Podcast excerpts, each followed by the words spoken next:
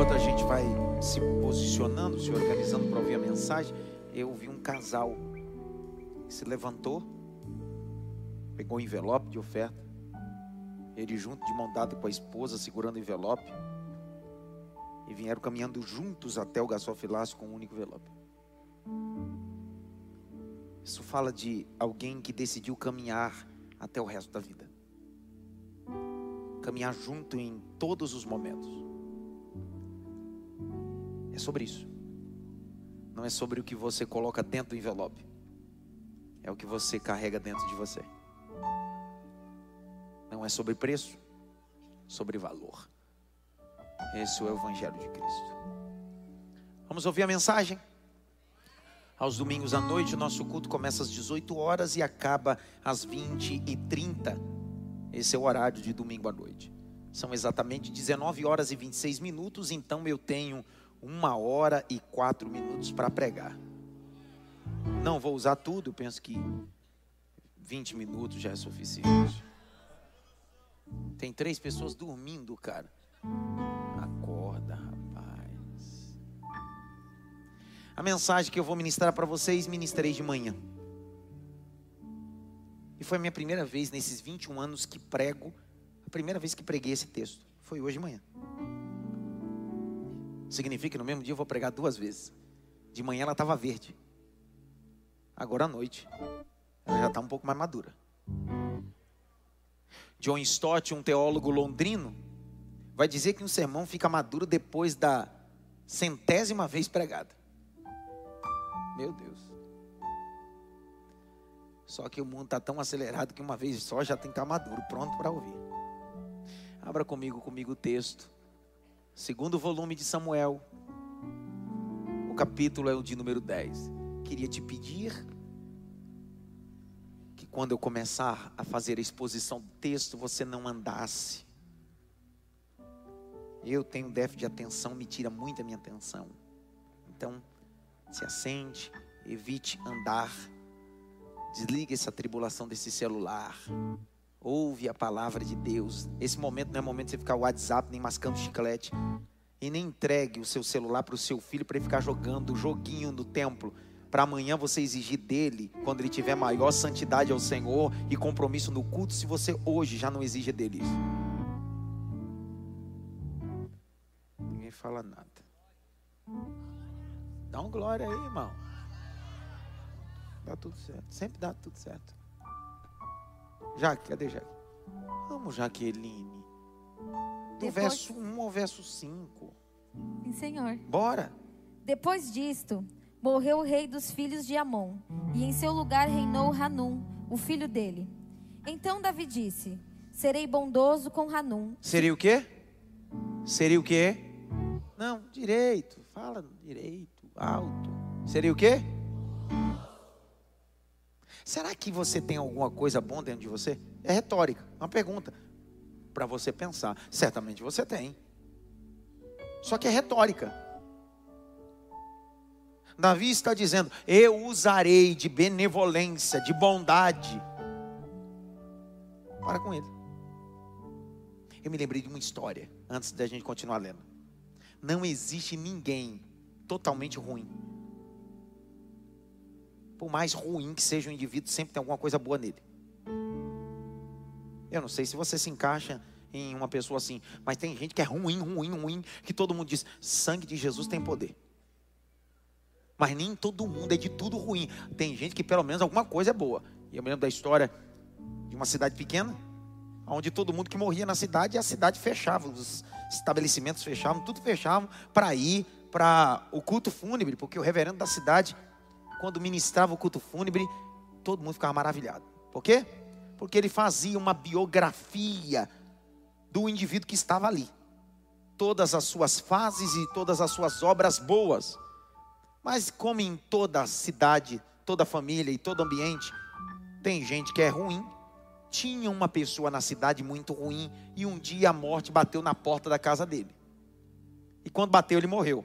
Ele era um homem sem amigos, um homem sem vínculos. Chegou óbito. A cidade fechou. E não fechou porque tinha comunhão com aquele morto. Todo mundo foi para o culto fúnebre ouvir. Eu quero saber o que o reverendo vai dizer de bom dessa miséria. A cidade pocando. Gente no muro do cemitério. O caixão aberto. O camarada gelado dentro do caixão. O reverendo tomou a palavra. E disse uma boa tarde a todos.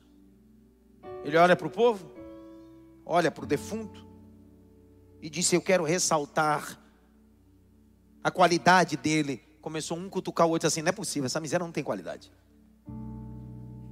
O reverendo olhou e disse assim: Percebo que o dente dele é branco. Era alguém que cuidava dos seus dentes, escovava muitos dentes. Moral da história: ninguém é de tudo ruim. Sempre haverá alguma coisa boa em mim e você. E é sobre esses poucas coisas boas que amanhã vai se tornando melhor para a glória do nome de Jesus.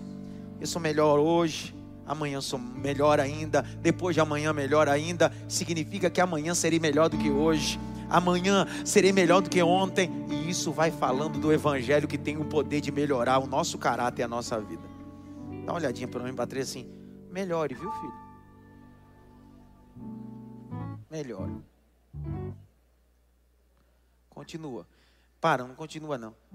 Eu, dia eu fui pregar, antes de eu pregar, a cantora disse-me assim: tem alguém aqui bonito? Todo mundo, Ê! aí ela disse-me assim: é isso que acontece quando a gente aceita Jesus, a gente fica lindo. Eu disse: não, tem gente que é feio e vai continuar feio. Mesmo aceitando Jesus, mesmo sendo crente, mesmo sendo salvo, feio é feio.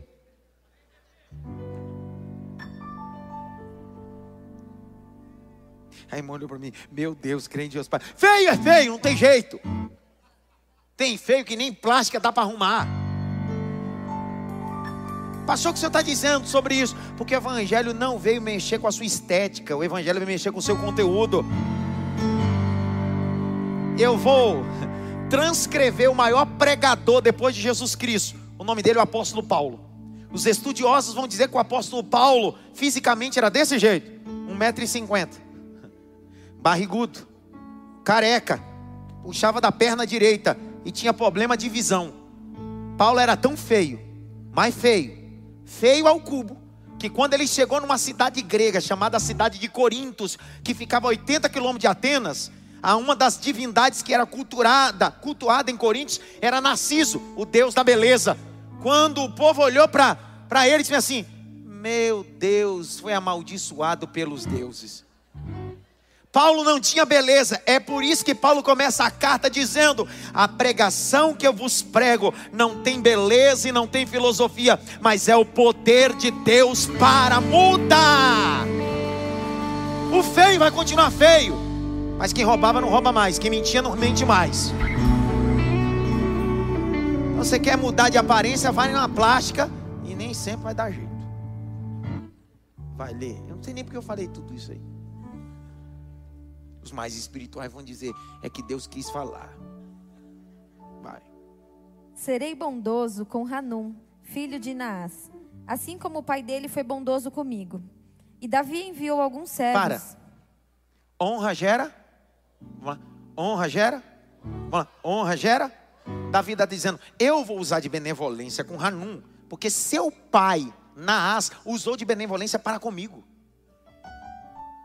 Significa que o filho está colhendo de uma coisa que ele não fez. Quem fez foi o pai. Que raiva. O Hanum vai colher a benevolência de um abraço fraterno do rei Davi e uma insistência no dia de luto, não porque ele fez alguma coisa, mas porque o pai dele fez alguma coisa. Tem gente que desfruta da história de outrem tem gente que desfruta da história de outras pessoas. E está tudo bem por isso.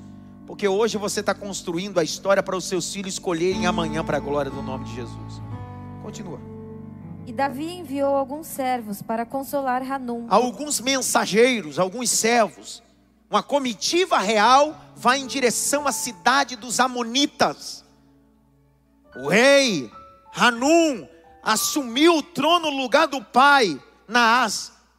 Quando Davi ouve a notícia que Naasa já era morto, Davi prepara uma comitiva que vai consolar Hanum. Comitiva do abraço, comitiva do beijo, que nós chamamos de agapausme do grego, o amor fraternal, o amor que abraça o necessitado. Continua. Por causa da morte de seu pai. E os servos de Davi chegaram à terra dos filhos de Amon. Mas os príncipes dos filhos de Amon disseram ao seu senhor Hanum: O senhor pensa que foi para honrar seu pai que Davi mandou esses consoladores? Não teria sido mais para que esses servos enviados por ele conheçam e espionem a cidade para poderem destruí-la? Então preste atenção. Qual a intenção de Davi no capítulo 10, verso 2? Consolar. Verso de número 3, Davi foi interpretado mal. Davi queria consolar, mas teve gente que disse: Ele não quer consolar, não. O que ele quer é teu reino, teu trono, tua coroa. Você já foi interpretado mal? É o que está acontecendo com Davi. Continua. Então Hanum pegou os servos de Davi, rapou metade da barba de então, cada um ele deles. rapou a metade da barba, e aí você acha que vai ficar por aí? Se tirar a barba já é vergonha, imagine tirar só a metade da barba. É expor a vergonha. Só que tem coisa pior. Olha o que ele vai fazer. Cortou metade das roupas até a altura das nádegas. As nádegas ficaram à mostra. Não é fácil, não. Dá para imaginar? Só porque fui interpretado mal.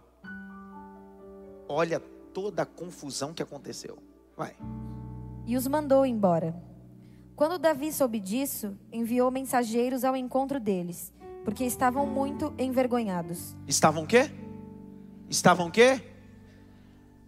Desocupe uma das mãos e aperte pelo menos duas ou três mãos que estiver perto de você e diz assim: a vergonha vai passar hoje. A vergonha vai passar hoje. Só quatro pegaram. A vergonha vai passar hoje. Chega de tempo de vergonha. Deus vai trazer tempo de honra. Eu mergulhei no azeite para ministrar essa mensagem essa noite aqui. Eu vim dizer a você que o tempo de vergonha vai passar. Deus vai trazer um tempo de honra para você. Levante as suas mãos para o alto. O mais alto que você pode. Se você veio assistir, assiste. Se você veio mascar chiclete, faz bola. Mas se você veio adorar, adorar, abra a boca pelo menos por 10 segundos. Cidade Murphy, enche esse lugar de adoração a Jesus. Enche esse lugar de louvor. A Ele honra, a Ele glória, a Ele majestade, tributo. Aleluia.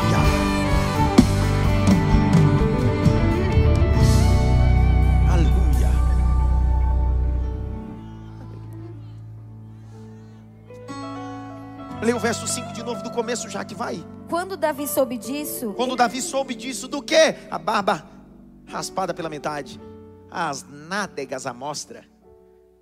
Eles estão envergonhados. São mensageiros de Davi que levaram um abraço de condolência a Hanum pela morte do seu pai Naás.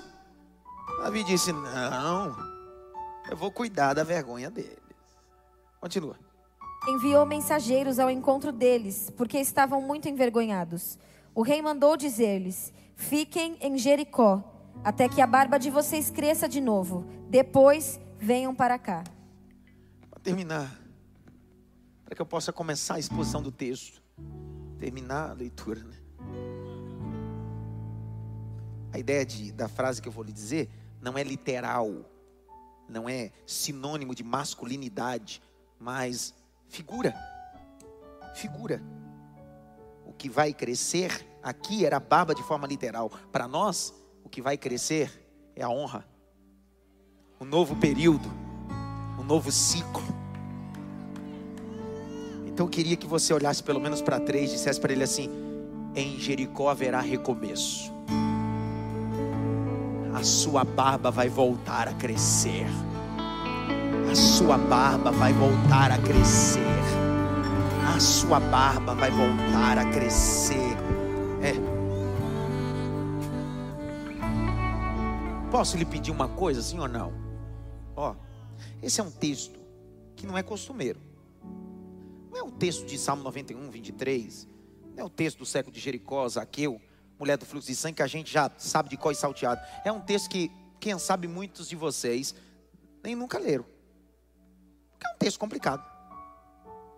É difícil de entender. Então me permita, me entregue 10 a 15 minutos da sua atenção redobrada para que eu possa fazer uma guisa introdutória.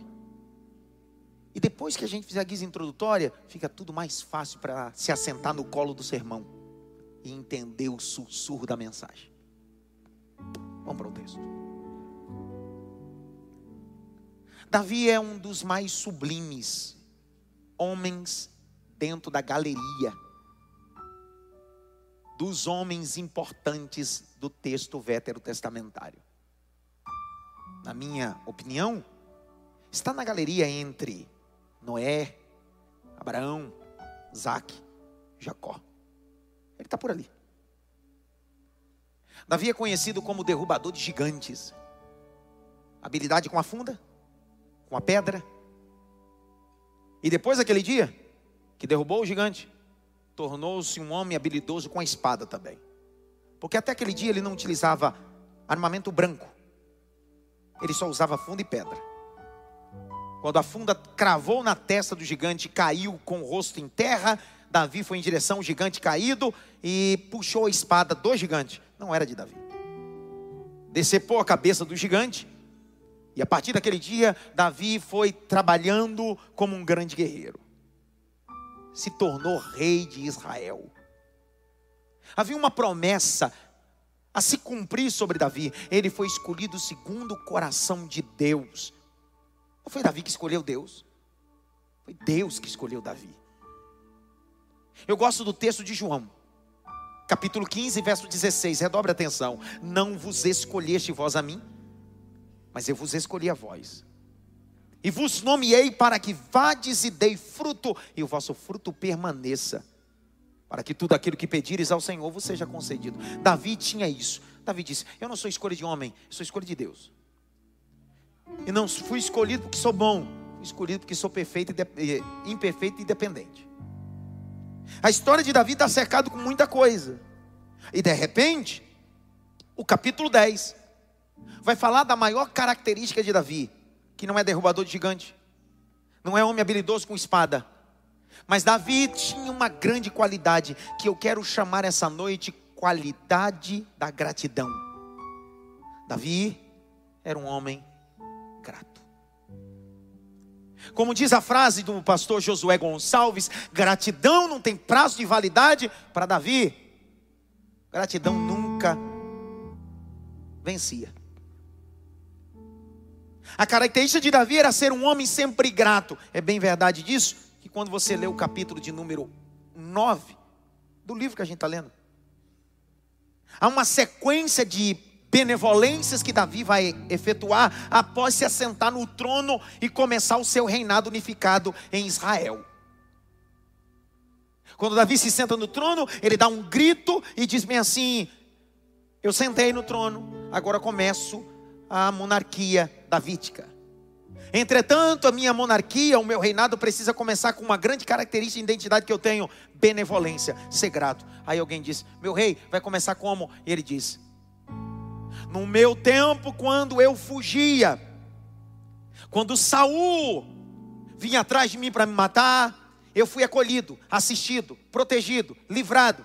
Recebi até armamento de um homem chamado Jonathan, e ele não foi só alguém que me deu armas, ele foi um amigo verdadeiro. A Bíblia diz que os dois estavam ligados em uma só alma. Jonathan era filho de Saul, Saul era o que perseguia Davi. Eu gosto disso. O pai não presta, mas o filho presta. O problema não é a fonte, é você dar continuidade nessa fonte suja. Vou de novo. Não é porque a fonte Saul é suja que Jonathan tem que ser sujo. Jonathan está dizendo: o Saul é sujo, mas eu serei uma fonte limpa. Eu vou liberar a primeira palavra. De você para frente a coisa vai ficar cristalina e doce. Vou de novo. De você para frente, a história da tua casa e da tua família vai mudar. Não por meritocracia, é porque você é dependente do sangue de Jesus Cristo. Um dos fatos, Jonathan deu a espada, deu capa, deu arca, deu flecha, arco deu flecha a Davi. Só que quando Davi se senta no trono, Jonathan já não está mais vivo, havia morrido. Mas Davi tinha um coração grato.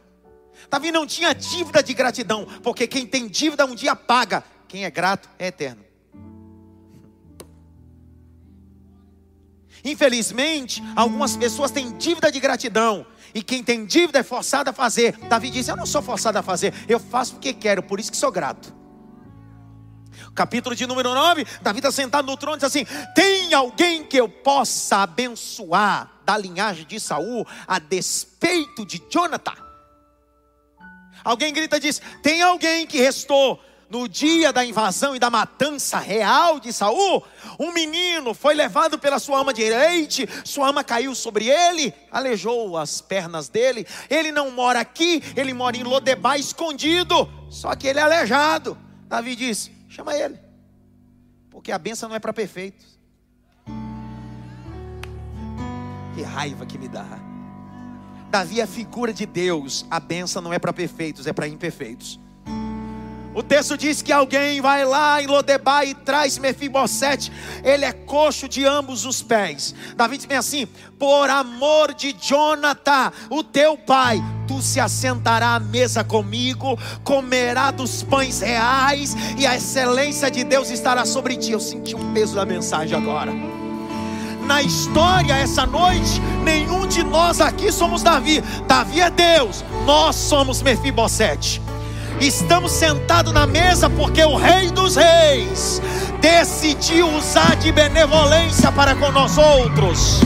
E em qualquer momento que você se descer, não olhe para o rei, olhe para você e diga: porque eu sou tão imperfeito e ele me ama tanto? Porque que eu sou tão deformado e ele me ama tanto?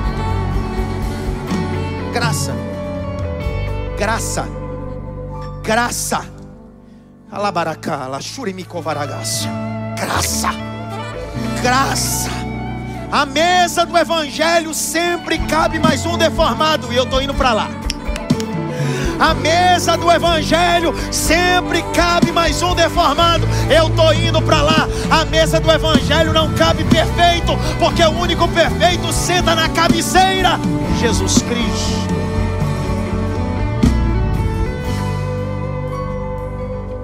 Aleluia. Aleluia.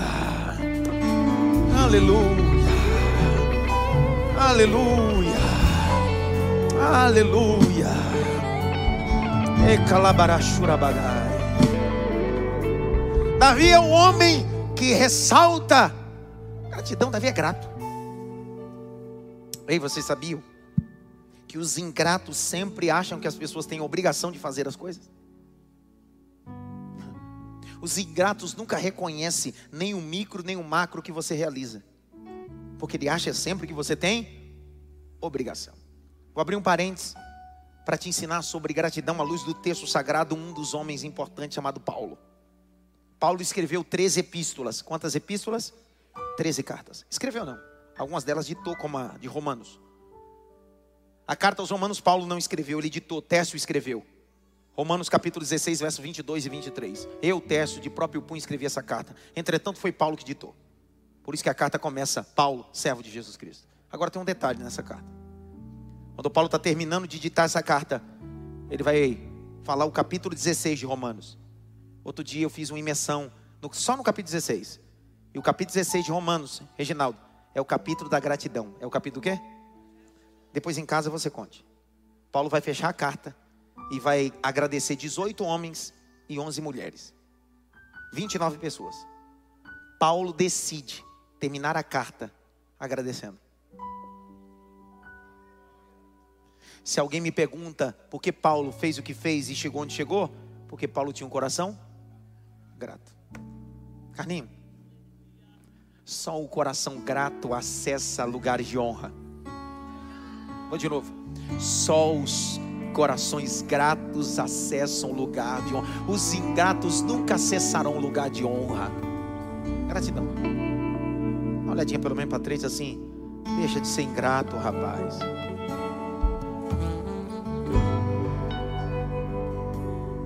E eu termino.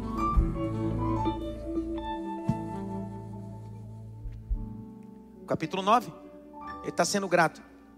Está no capítulo 10 agora? Deixa o texto aberto. Nunca fecha o texto aqui nessa Bíblia. Nessa, nessa igreja. Nessa Bíblia não. Nessa igreja. Não fecha a Bíblia. Deixa essa Bíblia aberta. O capítulo 10, Davi vai também, mais uma vez, ser agradecido. Olhe para cá e vamos pensar um pouquinho para a gente linkar os textos. Davi foi um homem de relacionamentos. Davi foi um homem de os relacionamentos podem te levar a lugar de promessa. Enquanto você estiver preso dentro do seu mundinho, é só seu mundinho mesmo. Na hora que você romper essa bolha e entender que os relacionamentos podem cumprir a promessa de Deus na sua vida, você vai entender. Você sabe que no ministério de Jesus ele propôs 40 parábolas. Quantas parábolas? Uma, da pará uma das parábolas, Jesus propõe a parábola dos talentos. Parábola do quê? Aí ele fala sobre três servos e um homem, que é o Senhor.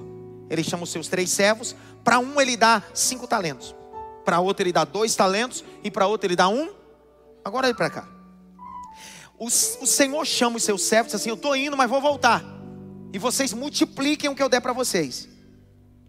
Ele dá os talentos, mas olha o texto que é claro. O texto diz que quem tinha cinco teve contato com outras pessoas e multiplicou cinco. Quem tinha dois teve contato com outras pessoas e multiplicou de dois para quatro. Quem tinha cinco multiplicou para dez. Só que quem tinha um, ao invés de ter contato com pessoas, decidiu cavar um buraco, viver sozinho. Porque tem gente talentosa que é egoísta. O reino de Deus não é o talento que você recebeu, é o network que você faz. Poxa. Não, entenderam nada, eu vou de novo.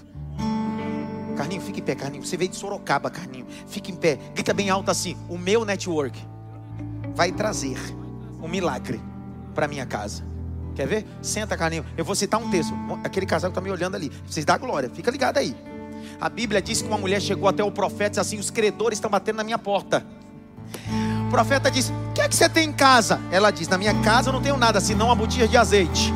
O profeta diz: Eu poderia dizer para você, parafraseando, que o azeite vai aparecer, que dinheiro vai cair na sua casa, mas eu vou te falar uma coisa: o céu se move por network e contato. O profeta diz: Vai para tua casa, mas antes de entrar em casa, faz um network com os vizinhos aí. Pega vasos emprestados, não poucos, mas muito. O que não serve para o seu vizinho serve para você. Vou de novo. O que não serve para o seu vizinho serve para você. Pega as vasilhas, entra na casa, porque eu sou Deus de azeite, mas você precisa ter relacionamento.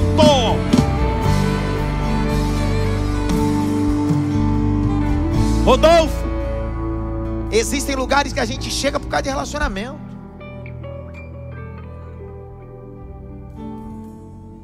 Eu vi um aleluia também, foi o único, sabe aquele? No meio de uma multidão, único aleluia. Isso, meu filho. Olha, Jesus. O texto diz que Davi era um homem de relacionamentos. Davi era tão bem relacionado que quando você lê a biografia de Davi, quando Saul estava perseguindo Davi, Davi fez aliança até com os filisteus. Davi fez aliança com os Amonitas. Todas as nações que eram oposição a Israel, só que o rei atual, que era Saul, estava doido para matar Davi. Davi não tinha outro território. Davi disse: Eu vou para cercanias vizinhas. Davi era um homem de relacionamento. Só que você nunca vai ver Davi se prostrando a Dagon. Davi se relaciona com os filisteus, mas não adora os deuses dos filisteus. Você quer uma sociedade crente, você quer uma escola de crente, você quer um vontade de falar como eu não posso.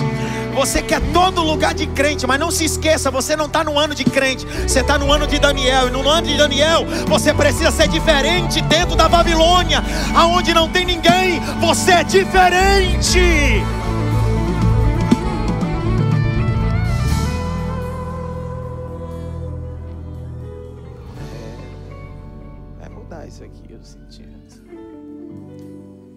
Davi é um homem de relacionamentos. Quando ele senta no trono, ele continua com relacionamentos.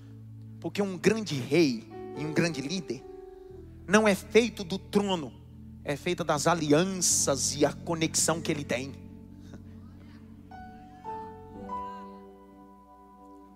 Quando o prefeito do estado de São Paulo veio aqui no aniversário da igreja, que eu não o chamei,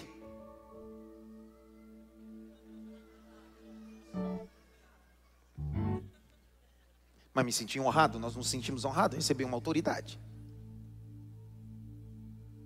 Na oração que eu fiz pelo prefeito, não franqueei o, o microfone a ele, que quem prega aqui sou eu. Mas como pastor e líder da igreja, meu papel é orar pelas autoridades. Sei se você percebeu que na hora da oração, a minha oração foi o seguinte: eu não quero que o senhor seja crente, eu quero que o senhor seja justo. Porque a Bíblia diz que quando o justo governa, o povo se alegra, não é quando o crente governa. Porque nem todo crente é justo.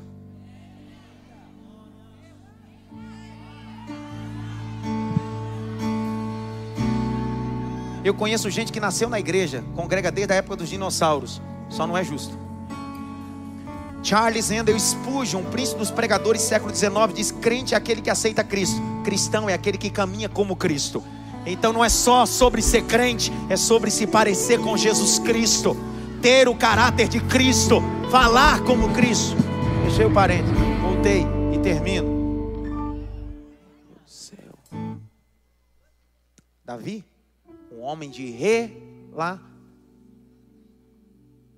Aprenda a atravessar a faixa de Gaza. Eu sei, todo mundo tem parente mala. Eu sei que vem alguns nomes agora na sua cabeça. Isso não é revelação. É verdade. Só que se você for uma pessoa que não aprenderam o que é a vida. E o evangelho, porque o evangelho é suportar. Tem gente que é pesado demais, mas tem que suportar. Tem gente que é mala, de papelão, cheio de pedra, sem rodinha e molhado na chuva. E Deus ainda diz: carrega. Esse evangelho, evangelho é complicado. Por isso que é melhor ser outra coisa do que ser evangélico negócio de evangélico é. Eu acho que eu vou parar com esse negócio também de evangelho. Porque é melhor ser religioso. Porque religioso, a vida dele dura duas horas de domingo. Evangelho é 24 horas, não importa o local. Religioso depende de uma estrutura religiosa. O evangelho, onde estiver dois ou três reunidos em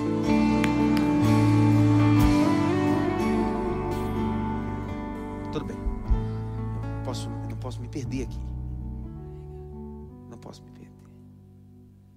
Davi disse: Estou sentado no trono e chega uma notícia. Qual é a notícia? Meu rei, o rei dos Amonitas morreu. Davi disse: É sério? É. Agora olha o texto do capítulo 10, verso de número 2. Leia aí, Jaqueline, por favor. Então Davi disse: Serei bondoso com Hanum, filho de Naás, assim como o pai dele foi bondoso comigo. Para, Jaque. Olhe para cá nos meus olhos. Isso aqui é muito claro. Eu estou com os olhos azuis, igual da bebê. Tá ou não tá? Rosa, o quê? Olhe para cá.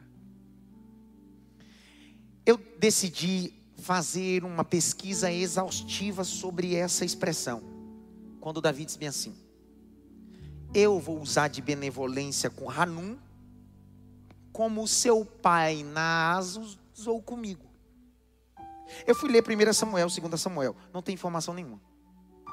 Eu fui ler 1 Reis, 2 Reis, não tem informação nenhuma. Eu fui ler 1 Crônicas, 2 Crônicas, não tem informação nenhuma. Não há metade do versículo, um versículo completo que trate-se desse fato que Davi está dizendo. Esse Naás, rei dos Amonitas, socorrendo Davi pergunta é: por que, que o cronista não fez menção disso? Por que, que os relatos dos reis não fizeram questão de fazer isso? Porque só aqui em Samuel faz questão de registrar Davi dizendo: Ele fez benevolência para mim. E não se sabe o que. Sabe por quê? Porque a Bíblia não está preocupado em o que você fez em secreto. A Bíblia está preocupada com a honra em público. Pouco importa o que o homem fez, importante o que ele fez. Eu não sei se Davi estava fugindo de Saul e esse Naás preparou uma mesa com queijo, pão, se deu abrigo para ele, se deu é, suco, não sei. Só que Davi está dizendo: não importa a quantidade ou a quantidade de coisas que ele colocou na mesa, mas no dia que ninguém me abraçou, ele me abraçou. No dia que ninguém me assistiu, ele me assistiu. Estou liberando essa palavra. No dia que ninguém me apoiou, ele me apoiou porque Deus é especialista em levantar pessoas estratégicas em dias difíceis. Eu vou liberar a palavra que eu liberei de manhã. Essa semana, Deus vai levantar pessoas estratégicas para dias importantes. Olha a loucura, olha a loucura, olha a loucura, olha a loucura. Fica em pé, fica em pé, fica em pé. Você vai daquele glória. É. Ei, sabe o que Davi está dizendo? No dia que eu precisei de socorro de Jerusalém, não veio. No dia que eu precisei de mantimento de Jerusalém, não veio. Só que um rei amonita, um rei que tinha uma linhagem imunda, porque os filhos de Amon são descendentes da embriaguez de Ló capítulo 19, verso 35 do Gênesis, quando suas filhas embriagaram, Ló se deitaram com ele e tiveram filhas, e um dos filhos são os pais dos filhos de Amon, Amonita. Na linhagem, todo mundo dizia: Amonita é uma linhagem do demônio, é uma linhagem maldita, é uma linhagem que não presta. Só que Davi está dizendo: no dia que eu precisei, a linhagem pura não me ajudou no dia que eu precisei, teve gente que virou as costas para mim, mas Deus usou as coisas loucas para confundir as sábias. Deus é especialista em quebrar os processos prováveis. Puxa, cara. Deus é especialista em quebrar os processos prováveis. Você esperava a ajuda do pai, da mãe, você esperava a ajuda do irmão, do cunhado, só que Deus decidiu endurecer o coração deles e dizer bem assim: Eu vou usar quem eu quero para que você glorifique o meu nome.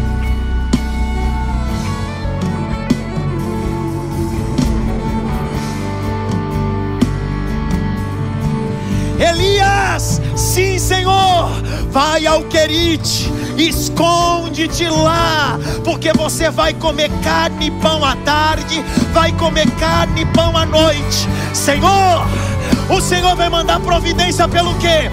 Pela uma águia, pelo um gavião? Não, não, não. Eu vou mandar pelo um corvo. É o parente do urubu, para você entender que eu envio corro da onde eu quero. Prega comigo, rapaz. Pega o peso da mensagem, Júnior. Se liga na mensagem. Deus está falando para você. Os corvos vão trazer milagre. Pessoas improváveis serão usadas. Deus está dizendo: haverá benevolência e providência. Pega na mão de alguém, diga para ele: recebe essa palavra, rapaz. Recebe essa mensagem. Recebe essa palavra. Recebe essa mensagem, recebe essa palavra, recebe essa palavra.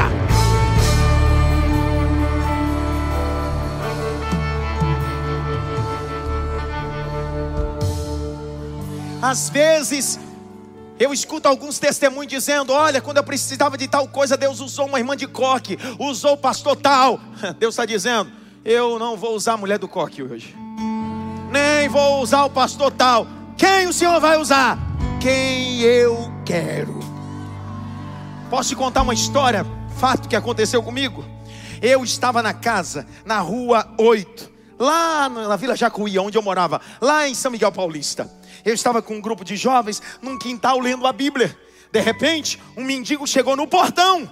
Eu tinha por volta de uns 19 para 20 anos de idade. Estavam todos reunidos, nós todos ali lendo a Bíblia, batendo papo. Um mendigo chegou no portão e gritou bem assim: Tem comida aí? A gente olhou um para o outro e disse assim: não tem não. E eu virei as costas. Quando eu virei as costas, o mendigo disse assim: Ei rapaz, olhe para mim. E a voz dele não era a voz de qualquer pessoa, era a voz de autoridade. Ei, rapaz, olhe para mim. Quando eu virei para ele, ele olhou para mim e disse assim: Escute o que Deus está dizendo para você. Deus te dará as nações, e a palavra que Deus colocará na tua boca será verdade. Deus não usou pastor, Deus não usou mulher de cinco de oração, Deus usou um mendigo com uma palavra que mudou a minha história. Não espere a mensagem dos caminhos triviais. Deus vai usar as coisas loucas. Quando eu fui enviado para o campo missionário, na cidade de Palmital e Assis, quem me manteve no campo missionário não foi igreja. Quem me manteve por seis meses foi uma família católica, devota da Aparecida do Norte Durante seis meses, essa família manteve-me ao campo missionário. Sabe que Deus estava me ensinando? Adson, o recurso quem envia sou eu.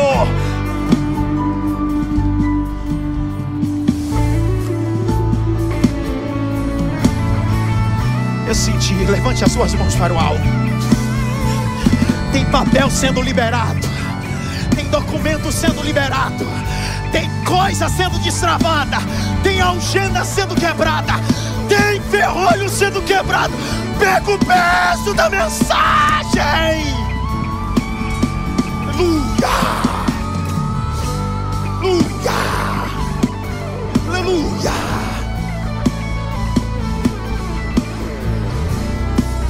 O socorro não veio de moradores de Jerusalém. Davi, que, que você vai usar de benevolência para com Hanum?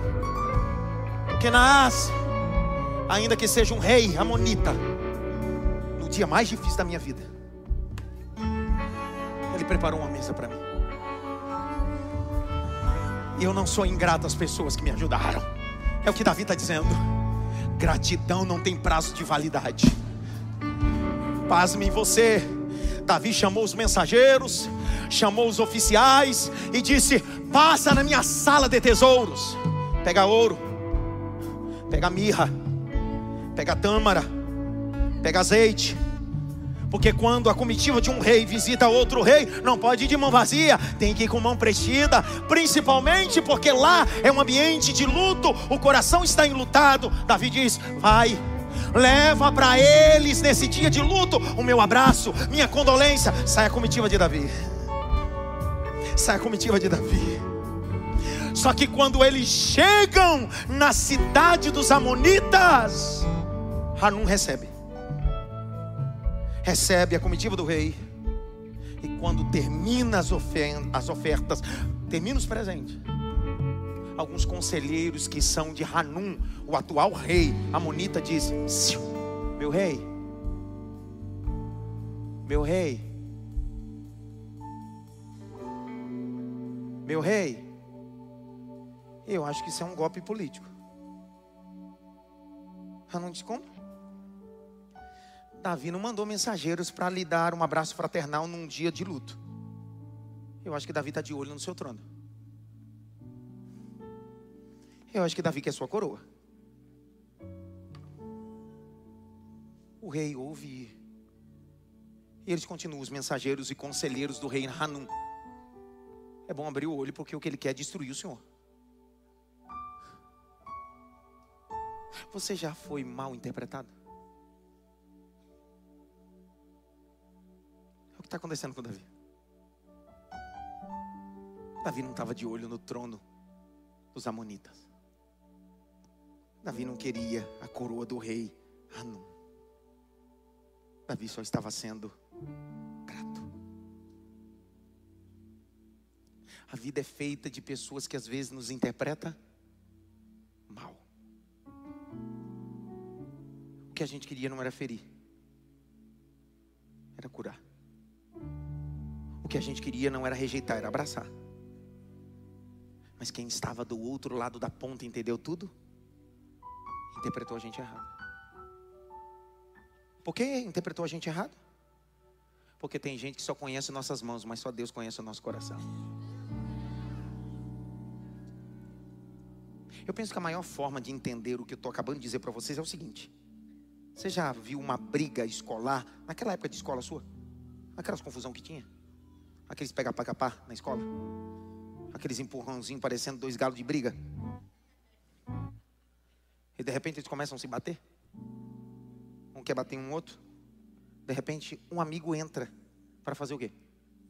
Separar. Aí quando ele vai pôr a mão para separar, um dos dois interpreta que ele não está querendo separar, ele está querendo ter partido. E de repente é alvejado por um belo soco. E a briga termina ali. Quem começou a briga não levou nenhuma porrada. Mas quem entrou para separar foi mal interpretado e saiu com o olho roxo. Tem gente essa noite que tá assim.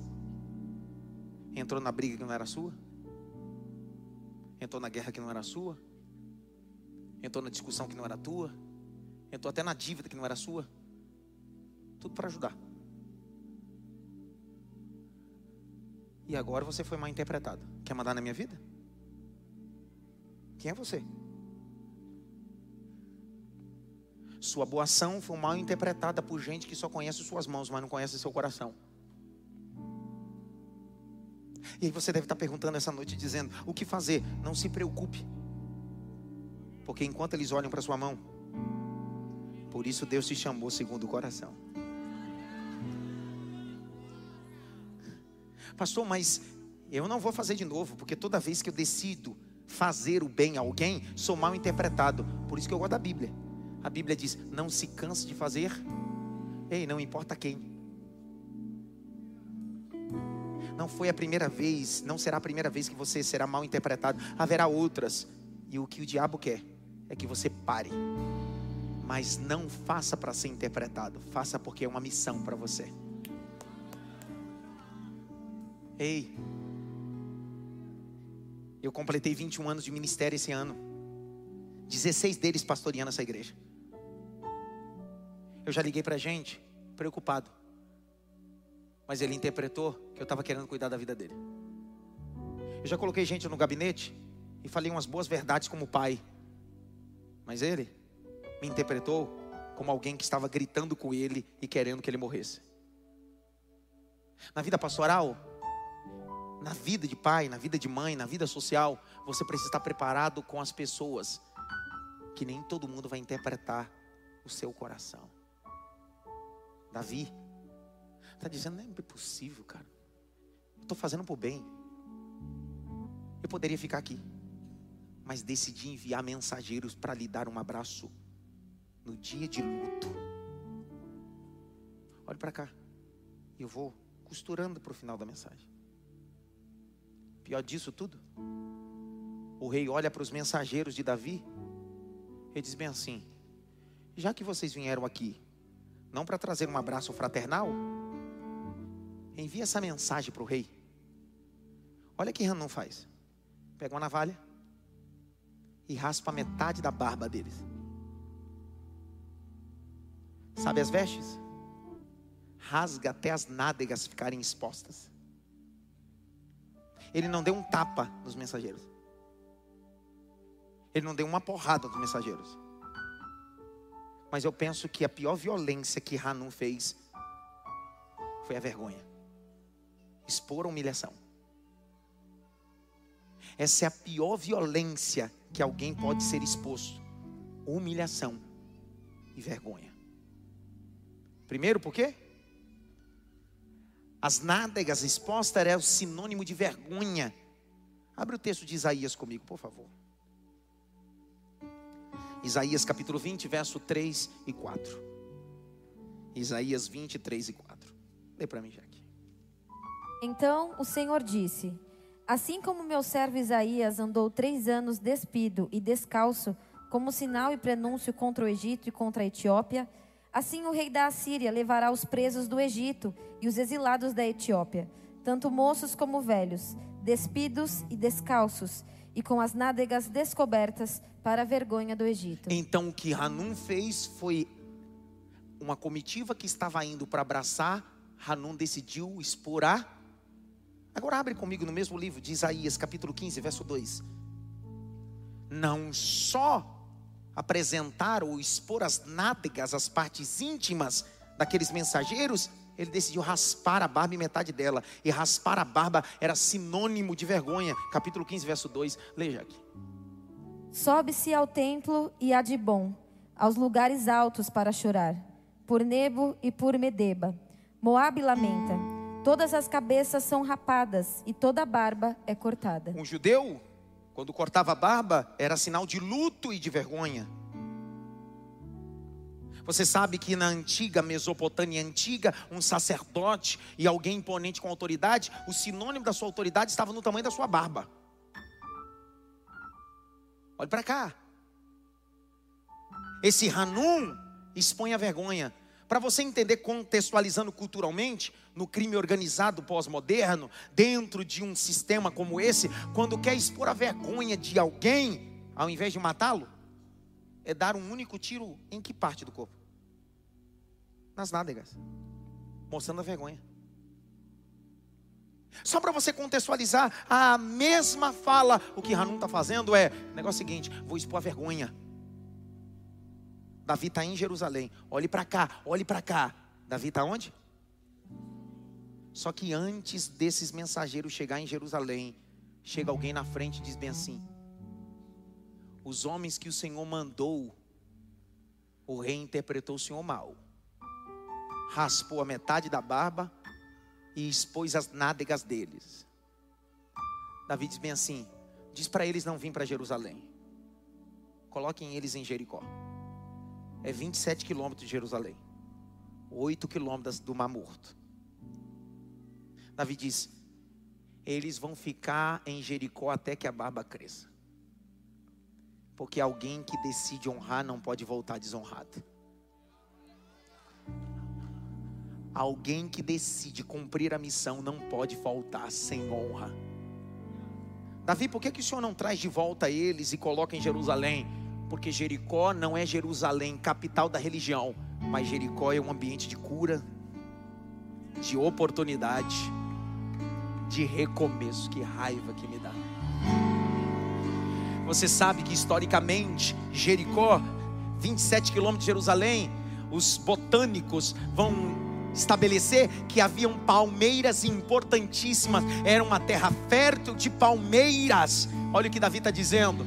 Alguém que está vivendo um tempo de vergonha não pode ser colocado em qualquer lugar, precisa ser colocado no ambiente das palmeiras, raízes profundas e coisas sólidas. Dois, você sabe que Jericó era um local geográfico tão importante que havia uma brisa que soprava do Oriente e passava pela cidade de Jericó. Olha o que Davi está dizendo: no dia de vergonha, coloque alguém na cidade da brisa, porque uma brisa nova vai soprar e um tempo de oportunidade vai chegar. Vou continuar falando.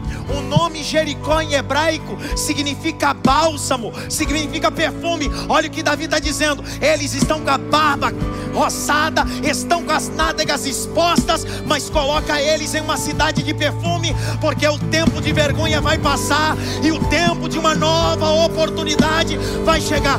Pega esta palavra. Deus te trouxe para uma Jericó.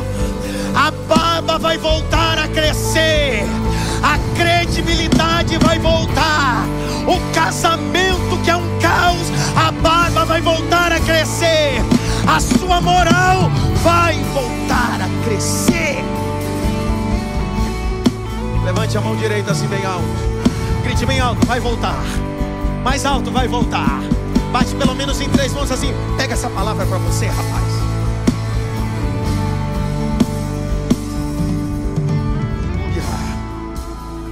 Aleluia. Aleluia. Aleluia. Aleluia.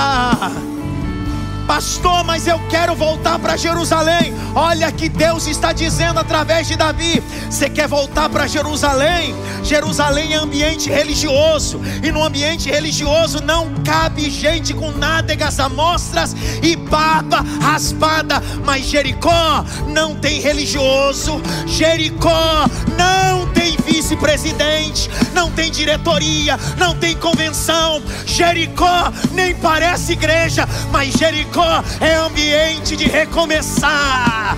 Jericó é ambiente de recomeçar. Deus te trouxe para a cidade de Maf como uma Jericó, lugar de recomeçar.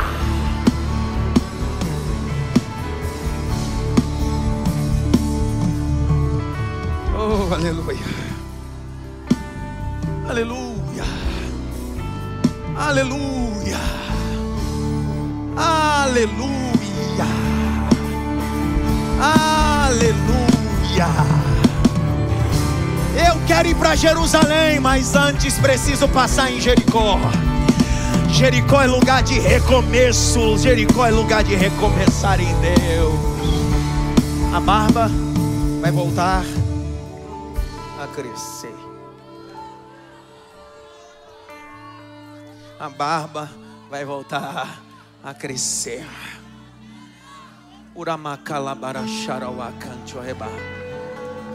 O tempo de vergonha vai acabar. Você sabe, Reginaldo, porque Hanum rasgou as vestes da parte traseira de todos eles, a ponto de mostrar as nádegas, porque a Bíblia diz em Números capítulo 15, verso 34, que o Senhor estabeleceu: diga aos filhos de Israel que vistam roupas separadas, diga a eles que cada veste coloque um tizite, tizite, franjas que representem a minha palavra e o céu. Hanum disse: Eu vou cortar as vestes dele, tá tranquilo. O próprio Jesus também, as vestes dele foi rasgada, mas em cada dia de vergonha, no domingo de manhã, ele ressuscitou para viver a excelência do Evangelho. Grite bem alto. A barba vai voltar a crescer.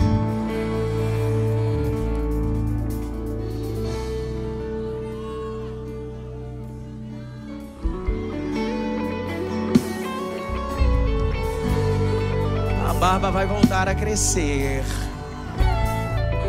A barba vai voltar a crescer. Mas você vai fazer o que lá em Jericó? Lá não vão te dar cargo. Mas a barba vai voltar a crescer. Mas lá em Jericó não tem uma cadeira para mim sentar. Mas lá a barba volta a crescer. Mas lá eu não lidero nada. Lá eu não sou chamado disso e daquilo. Mas lá a barba volta a crescer.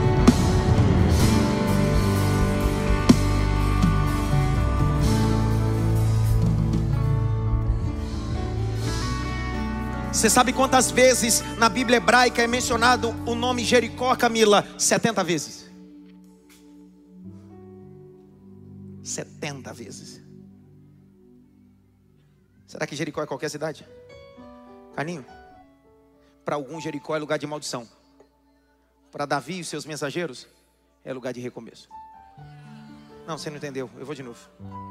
A primeira vez que Jericó aparece na Bíblia está no capítulo 6 de Josué tem uma prostituta morando em cima de um muro. Os hebreus estão cercando Jericó, há uma implosão, o muro é engolido, a casa da prostituta fica intacta. Naquele dia o Senhor diz: Maldito será essa cidade. Mas Davi diz: Deus vai confundir tudo. O lugar que é de maldição será lugar de recomeço.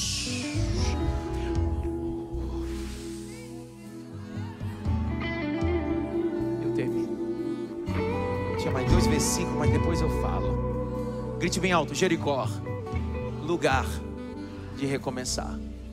Ei, nenhuma barba cresce da noite para o dia. Por isso que Jericó é ambiente de processo.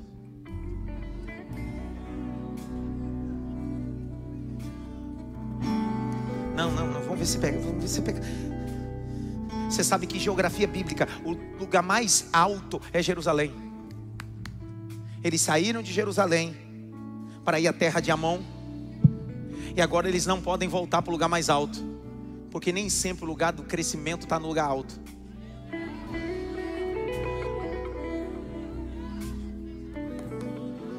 Jericó não é o lugar alto, mas lá tem uma figueira que dá para subir.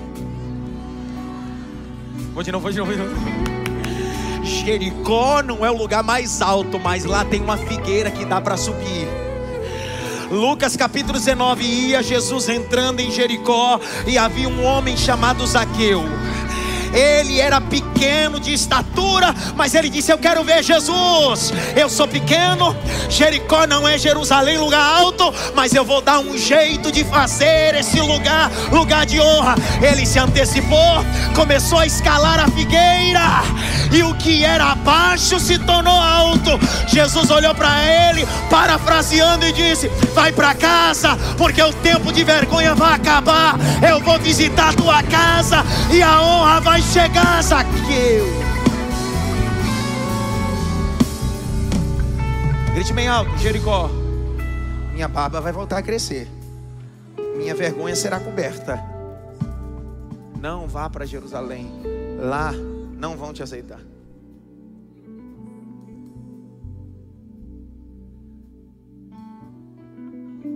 Sua família é tua, Jericó. Teu casamento é tua, Jericó. Em Jerusalém só querem te usar. Em Jericó quer fazer você crescer. Eu termino, eu termino, pelo amor de Deus, eu termino. Falta quatro minutos para dar 8h30. Eu já estou morrendo de fome. Vai pagar janta, filho, hoje? Vai. Oh, glória. A barba está voltando a crescer em Jericó. Só que ninguém está vendo. Porque ninguém vai para Jericó. Em Jericó não tem um templo de Jerusalém. Em Jericó não tem os sacerdotes. Em Jericó não tem levita. Mas de Jericó, lá a coisa cresce. Lá Deus, Deus vai resignificar a sociedade e principalmente o coração daqueles que decidem retornar. Agora olhe para cá. Você sabe que quando Hanun raspou a barba deles, estava mostrando a pior vergonha. Pergunte-me, que vergonha? Ó, você sabe que todo sacerdote, ou sumo sacerdote, de cunho obrigatório, midrash, texto judaico, cerimonial, deveria ter uma barba longa. Deveria ter uma barba? Por quê? Porque quando o sacerdote ou sumo sacerdote andava nas vias públicas, os judeus olhavam para ele e diziam bem assim: ali representa Deus. Ali representa a santidade de Deus, ali representa a autoridade de Deus. Tá ok? Só que naquela época não tinha só gente que via, tinha pessoas que tinham problema visual. Então o que fazer para que aqueles que tinham problema de cegueira pudessem saber que o sacerdote estava passando? O sacerdote antes de sair em casa, pegava um recipiente e enchia de mirra. Banhava a sua barba na mirra. Ia saindo. A quem tinha possibilidade de ver, dizia aí é o sacerdote. Mas os cegos que ficavam nos cantos e nos caminhos, o vento batia na mirra que estava na barba e levava o cheiro até as vias aéreas dos cegos. Aí o cego dizia bem assim: Eu não estou vendo, mas eu estou sentindo a santidade de Deus. É. Vou de novo. Eu não estou vendo, mas eu estou sentindo a santidade de Deus chegando aí. Esse é um cerimonial. Jesus vai visitar a tua Jericó e tua condição de vergonha hoje. Eu vou de novo. Jesus vai visitar a tua Jericó e teu estado de vergonha. Pastor, mas eu estou em Jericó, estou em estado de vergonha. Fica tranquilo que quem está vindo em Jericó aí vai mudar a tua história. Pastor, mas eu não estou vendo. Você vai sentir o cheiro dele.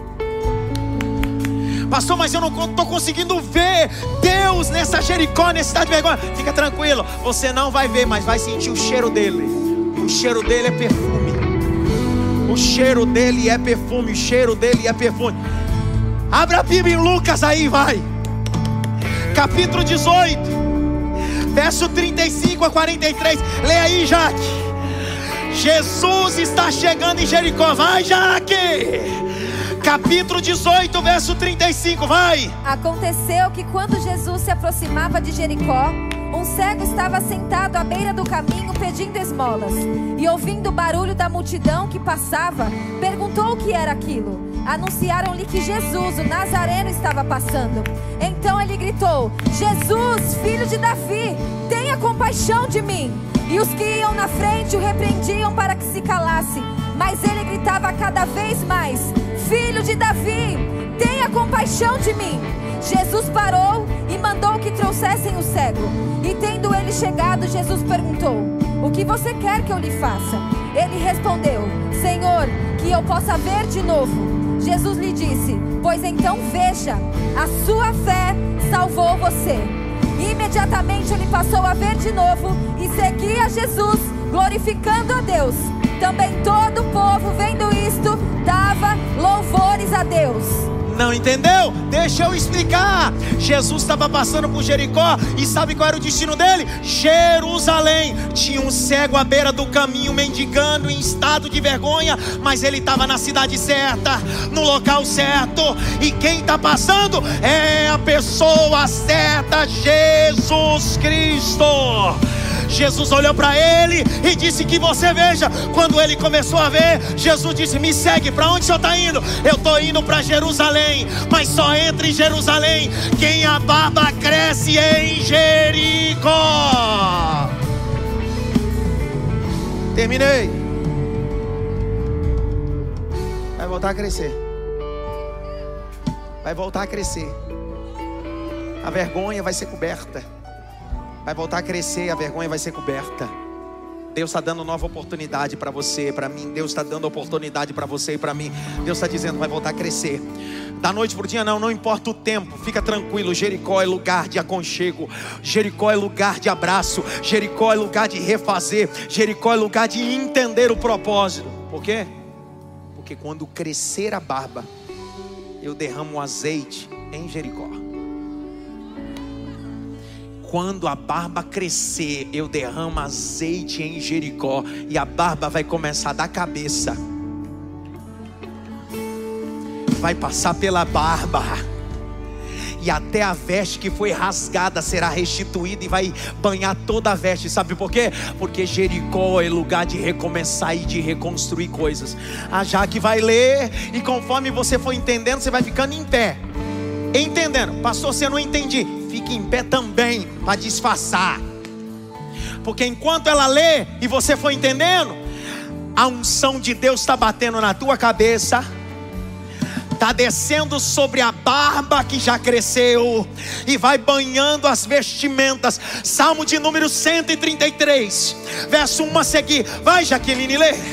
Vai, Salmo 133, verso 1 a seguir, vai. Oh, como é bom e agradável viverem unidos os irmãos é como óleo precioso sobre a cabeça, o qual desce pela barba, a barba de Arão, e desce para a gola de suas vestes. É como o orvalho de Hermon, que desce sobre os montes de Sião. Ali o Senhor ordena a sua bênção e a vida para sempre. O tempo de vergonha acabou. Em Jericó a barba vai voltar a crescer e Deus vai cobrir as vergonhas.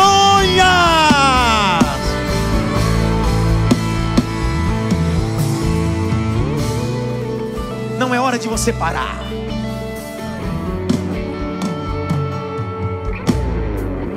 Não é hora de você parar. Não é tempo de ficar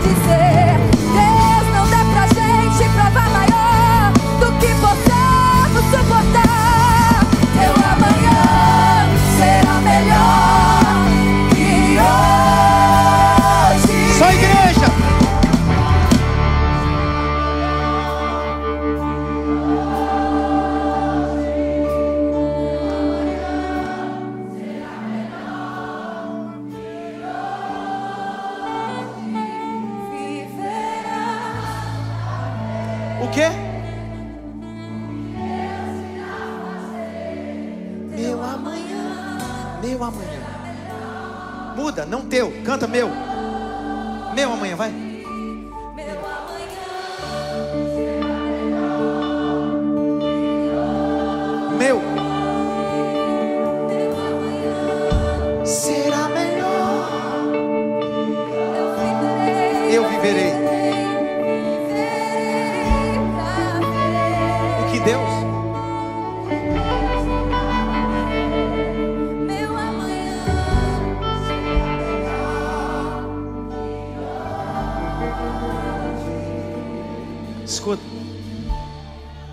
Possa fechar, eu sinto Deus na mensagem.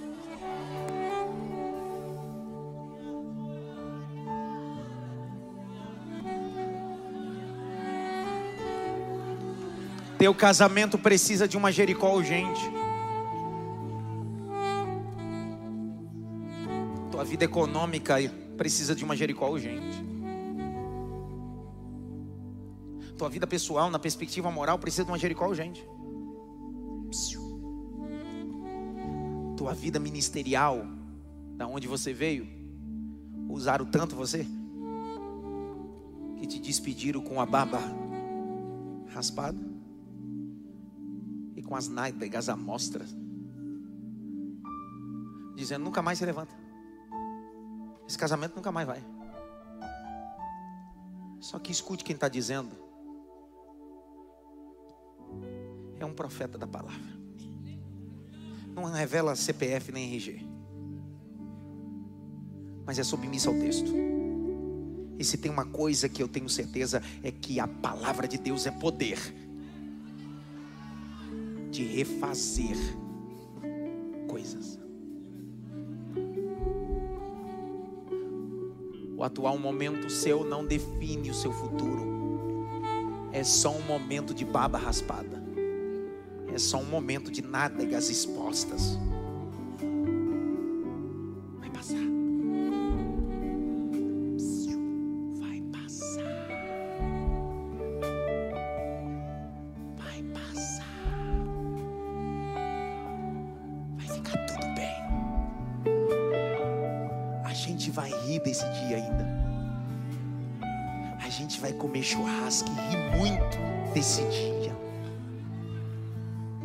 Dói, mas um dia a gente vai rir muito desse dia.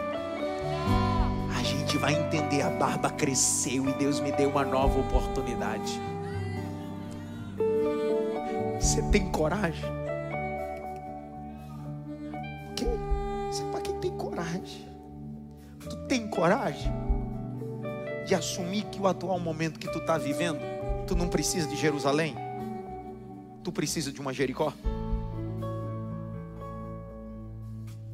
Precisa restaurar algumas coisas que se manifestaram com vergonha. Eu não sei qual é o setor, mas tu sabe, essa barba precisa voltar a crescer. Essa vergonha precisa ser coberta. Mas não venha para Jericó para querer provar alguma coisa para Hanum.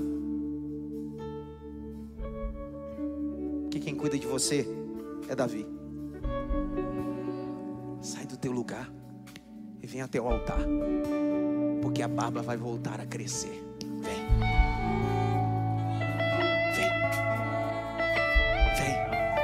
Pastor, eu preciso que a barba volte a crescer.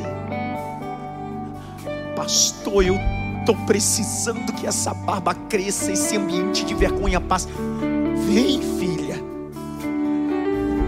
Fique em pé de joelho, sei lá do jeito que você vier. Só que Deus está dizendo: a barba vai voltar a crescer. Seu casamento não é ambiente de vergonha. Sua vida profissional não é ambiente de vergonha. Pastor, eu fali, eu me arrebentei. Eu estou vivendo um ambiente de vergonha. Deus está dizendo: tem coragem de vir até Jericó, que é esse altar hoje. Porque essa noite, esse altar, Lurabaia, Calamanchorebaragaia, virou a tua Jericó.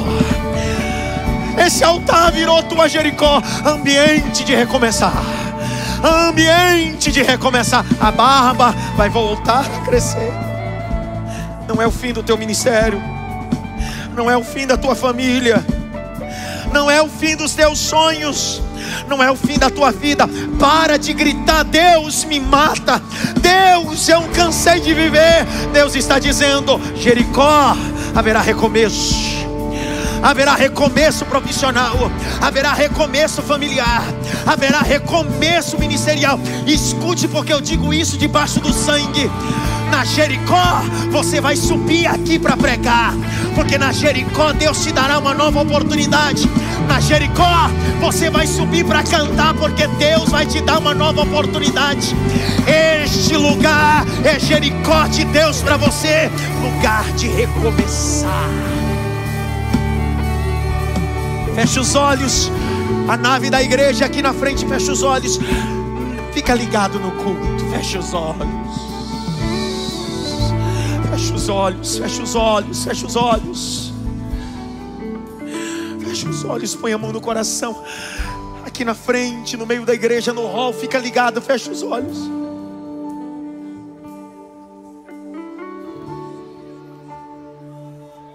Em Jericó soprava uma brisa as palmeiras balançavam. Davi disse: Põe eles em Jericó, porque quando eles acharem que acabou, uma brisa vai soprar, as palmeiras vão balançar e eles vão perceber: está tudo vivo, tudo de pé. Sopra neste lugar, meu amigo Espírito sopra da frente, atrás, amigo Espírito Santo. A mesma brisa que entrava sobre Jericó e fazia as copas das árvores balançar, balança a história desse irmão, balança a história dessa irmã.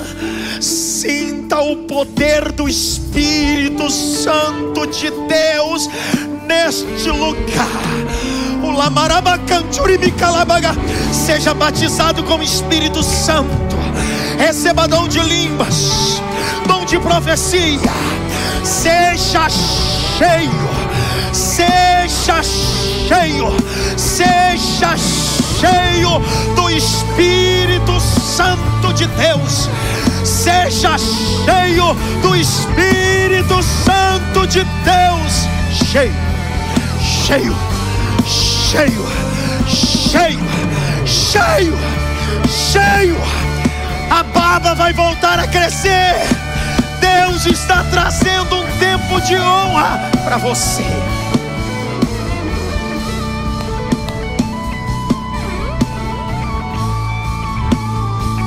Oh, meu Deus.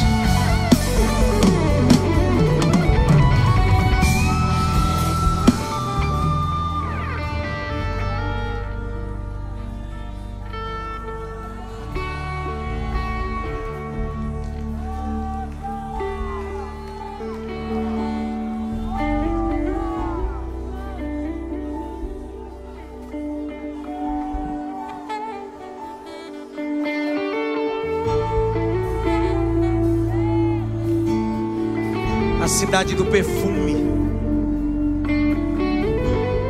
Jericó, cidade do perfume. Lugar do bálsamo. Pastor, essa empresa onde eu estou é menor do que aonde eu era. É tua Jericó. Pastor, esse cargo que eu estou trabalhando, o salário é menor do que eu ganhava na outra. É tua Jericó. A barba vai voltar a crescer. A barba vai voltar a crescer. Dê um abraço pelo menos em cinco. As cinco pessoas que estiver perto de você, diga para ele: a barba vai voltar a crescer. Jericó, lugar de recomeço.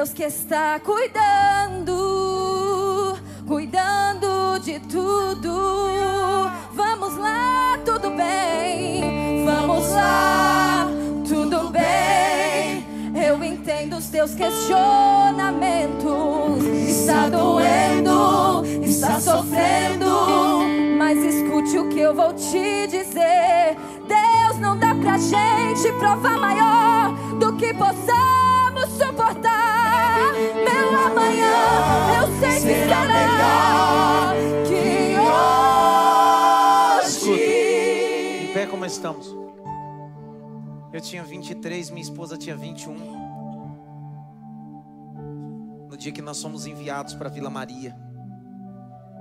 A Agatha tinha dois meses de nascida, filha? Dois meses. Eu tinha 23, a Alba tinha 21. Vila Maria para mim foi a minha Jericó.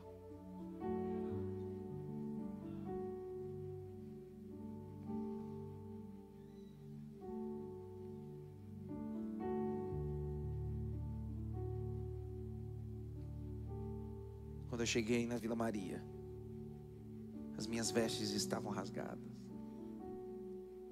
Minha barba estava raspada.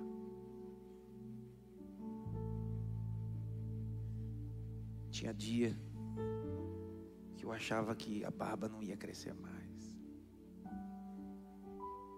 Tinha dia que eu achava que a vergonha seria eterna.